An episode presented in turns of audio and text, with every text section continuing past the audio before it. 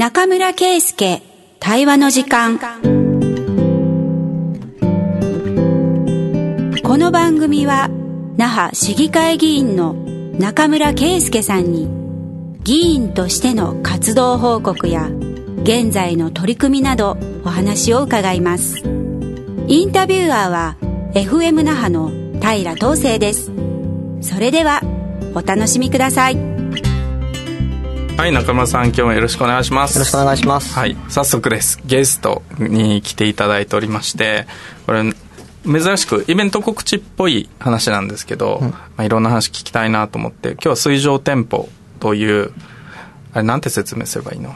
あの市場本通りから入ると、うん、ガーブ川の上にねある、うん、あのお店の集合体の話ですよ、はい、はい、ちょっと私も思い入れあるんで楽しみにしてまいりました、はいガーブ川中央商店街組合組合長のゆりさんに来ていただいております。よろしくお願いします。はい、よろしくお願いします。ガーブ川中央商店街組合って意外と知られてない名前なんですけど、皆さんご存知でしたかね？私は商店街の理事とかやってたんで、はい、そうですね、関係者ですね。関係者なので知ってたけど。リスナーの皆さんが知ってるかどうかっていう。そうそうそう。まあ、普通、ちょっと知らないですよね。そうですね。はい、やっぱりね、国際通りとか、市場本通り、それから公設市場って言ったら皆さんピンとくるんですけど、市場中央通り何それって僕思ったりする時期があったんですけどね。うん、まあでもさっき東生さんがおっしゃってた通り、国際通りの今はドン・キホーテになっているところですね、はい、の向かい側。うん、まあつまり沖江通りからズゴーンとまっすぐぶち当たるところにある川の上にある建物が水上店舗と、うんうん、で、そのままノーレンプラザの方まで約500メートルにわたって、うん、えー、川の上にずっと建物が建っているという状態にありますね。もう川を見なくなって久しいですからね。うん、えー、久しいっていうか、私が生まれた時、うん、あ、生まれた時にはちょっと工事をする、しないの頃なのかな。もう50何年前か。アーケードとかがない時代が私は覚えてるんですけど、ガーブ側はもう埋まってた。埋まってましたね、きっとね。なので、物をついたとこからそこは陸地だったんですよね。なるほど。あの、僕から告知しても大丈夫なんですかね。頭に告知するっていう打ち合わせをしてたんですけど。いや、やりましょう、やりましょう。はい。はい。えっと、それで実は、その水上店舗の第二街区というところに僕は今いるんですけれども、その水上店舗と呼ばれる建物が今年の12月16 16日で完成して60年という節目を迎えるんですね。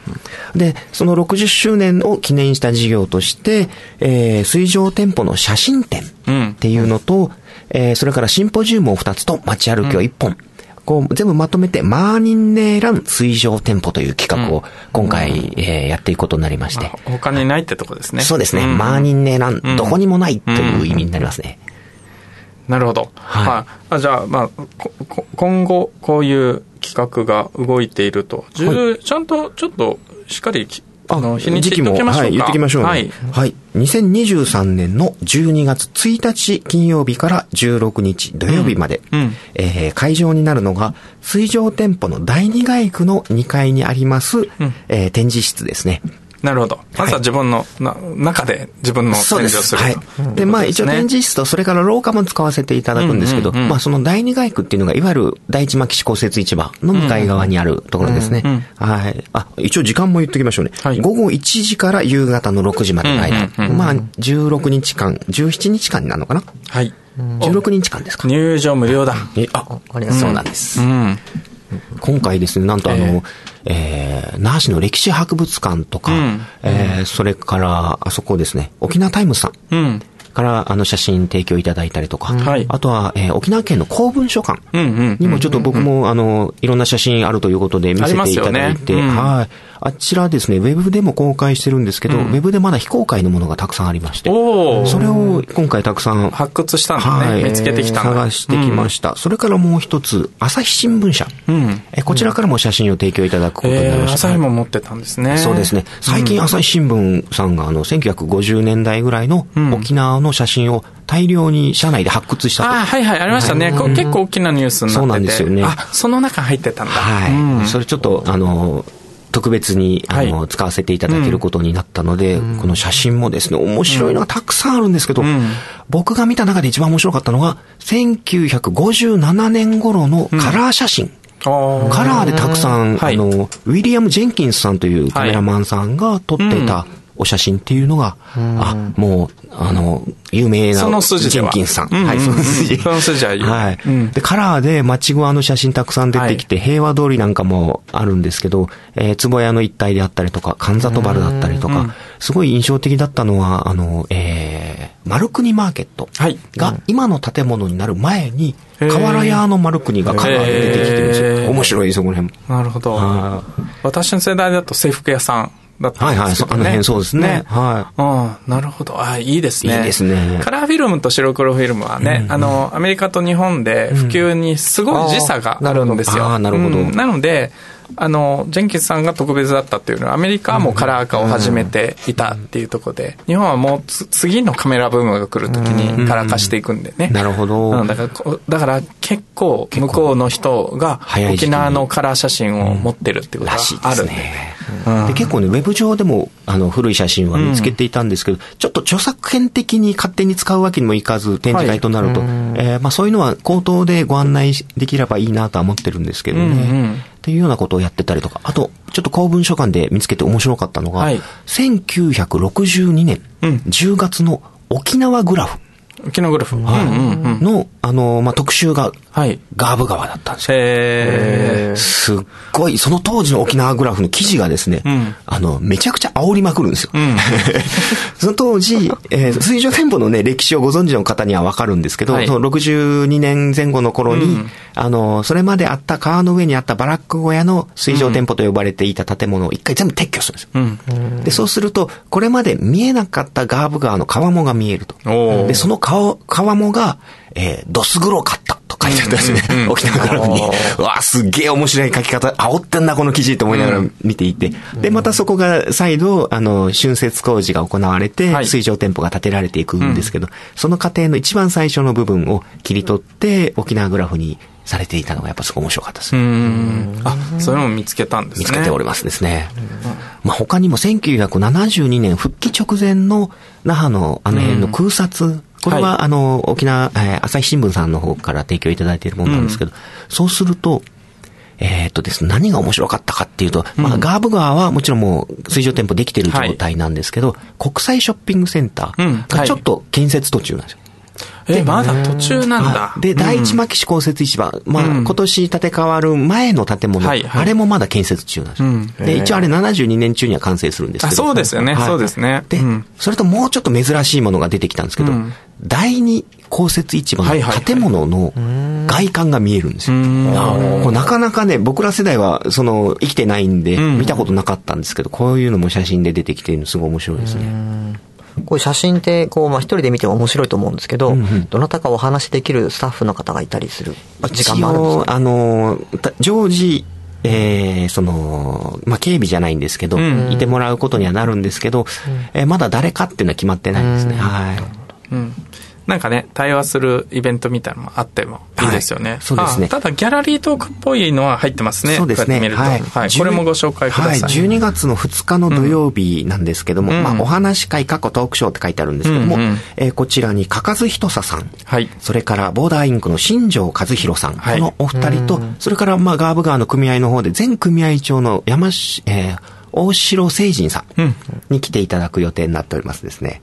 で、ここでは、まあ、この街の成り立ちとか、うんえー、まあ、水上店舗ができる前後の那覇での暮らしのあり方なんてのをちょっと基調講演でかかずひとささんにしていただいて、後半僕も入って、えー、4人でクロストークかなと。いや、面白そう。えー、こちらがですね、えー、牧師公設市場の3階多目的室で、うん、えー、午後2時から4時までの2時間ですね。なるほど。綺麗なとこで。はい。ね。綺麗になっているところで、あそこちょっとね、会場的には、そんなに広くないので。50人入ったらいっぱいとかじゃない？もう、50人入ったらいっぱいいっぱい、ね、かなりいっぱいいっぱいですね。あの、机なしでね。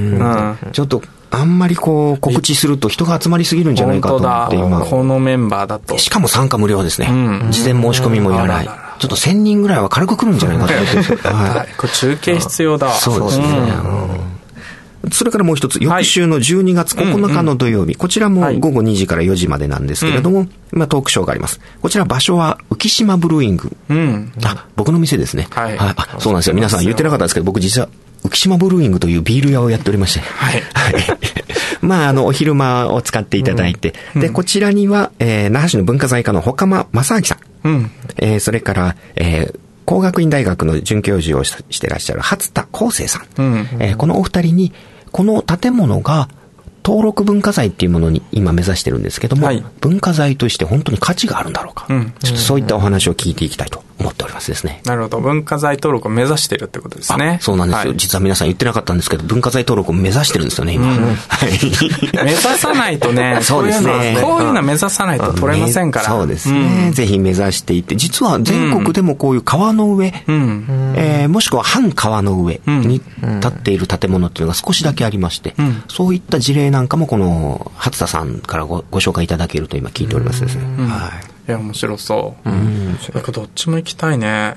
あい。もう一個告知しても大丈夫ですかね？大丈夫です大丈夫ですはいえー同じ12月9日土曜日なんですけど、午前中11時からなんですけれども、えー某 N 局のはい。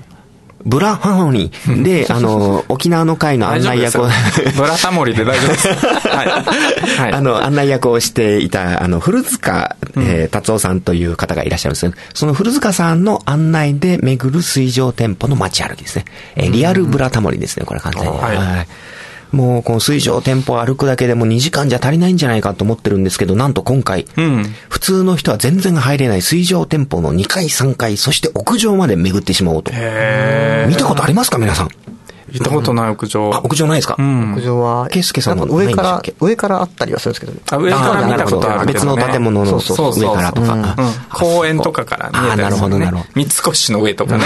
懐かしいですねそうそうそう。あの辺から見たことあるけど。はいうん。まあまあ、まあ、その、要はあの辺歩いててもアーケードで上の方って見えないことが多いんですけどうんうんうん、屋上まで行ってしまうとアーケードやや見下ろす感じになりますですね。で、ズコーンと第二街区だけでも160メートルあるんですけど、そこずっと歩いていけちゃうっていう。で、2階の三振屋さんの中とかも入らせてもらおうと今思ってますね。はい。何？ここれも無料？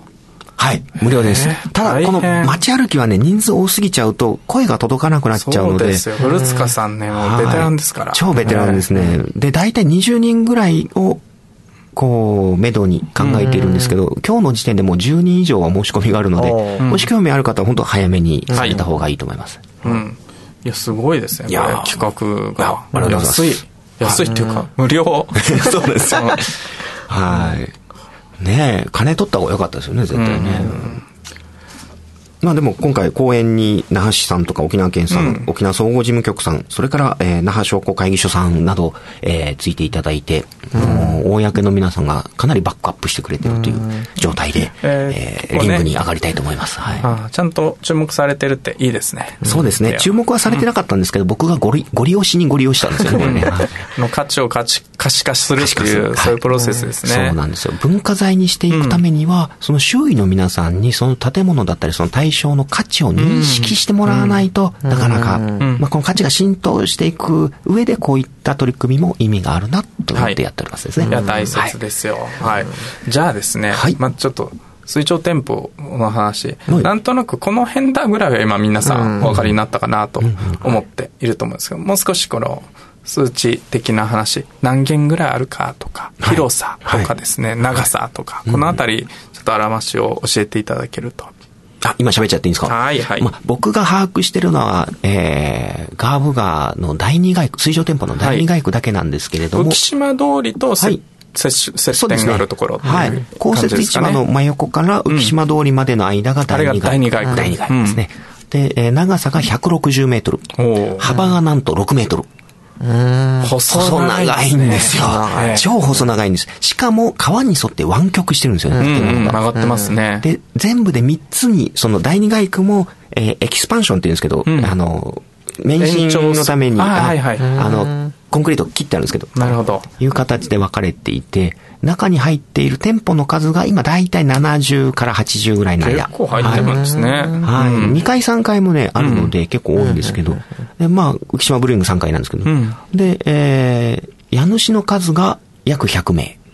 家主100名。はい。店舗数70いくつ、家主100名。うん、ちょっと合わないですね。はい。だからえ、一つの店舗をですね、うんこう、家主が二人いるとかがざらにあるんですよ。二人だったらまだいい方で、もっといっぱいいる。え共同経営っぽい感じですけど。僕が使わせてもらってる3階部分なんて、最初契約した時の契約書見ると155名って書いてあった。そんなにって、家主多いなと思ったんですけど、まあまあ、でもそんな状況で、あの、区分所有なんですね、ん。上の方は。なるほどね。はい。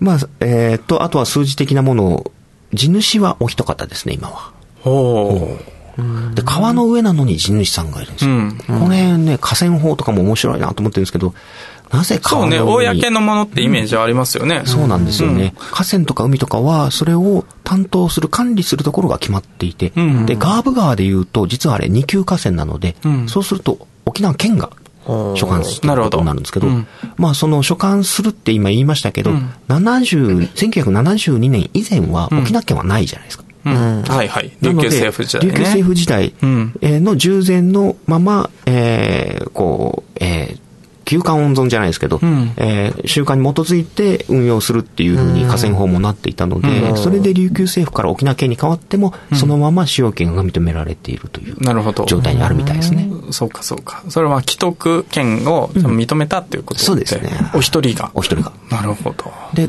第二外区で言うとお一人なんですけど、うん第一外区はまた違う。で、第三外区はまた別の方が地権者としていらっしゃいます。なるほどはい複雑。こんなに喋っていいのかな？権す利関係を。ごいたくさんの人が関わってるんだな。関わってますですね。はい。なるほど。えっと、歴史的にはなんか、このできて以来いろんな人がなあの商売してきたと思うんですけど、ね。はうん。現状はどういう方々がお商売されてるんですか？ど属性で言うとですね、うーん、どんな方が多いかな。まあね、あの辺だとお土産屋さんのイメージはありますし。はいはいはい、うん。お土産屋さんも確かにたくさはいんありますね。あとは、生地屋さんがい生地屋さたり、ん。うん。えー豆屋さん、豆っつってもあの、木ま木豆で売ってんじゃなくて、か乾物の、あ、ではなくてですね、ちょっと加工した、あの、豆、うん。ま、おスナック豆みたいなはいはいはい。感じのものを売ってたりとか、靴屋さんがあったりとか、洋服屋さんがあったりとか、あとは最近は、えっ、と、占い師が一人とユタが一人いますね。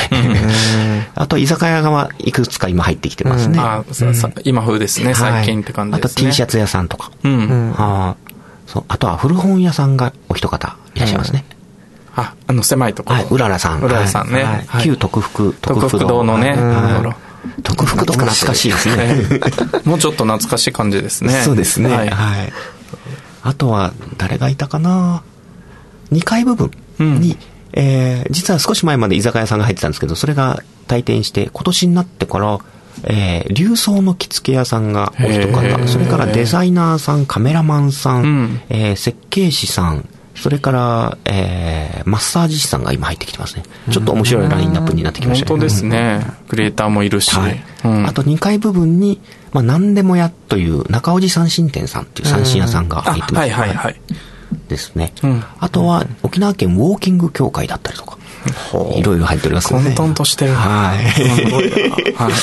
だから、雑居ビル、テナントビルになってるんですね。家賃は幅があると思うけど、なんか家賃相場ってどれぐらいで借りられるっていう感じなはんですか？難しいですね。僕まあは、ね場所にもよるからね。うちの家賃はわかるんですけど、1階の家賃はね、ちょっとわからないんですよね。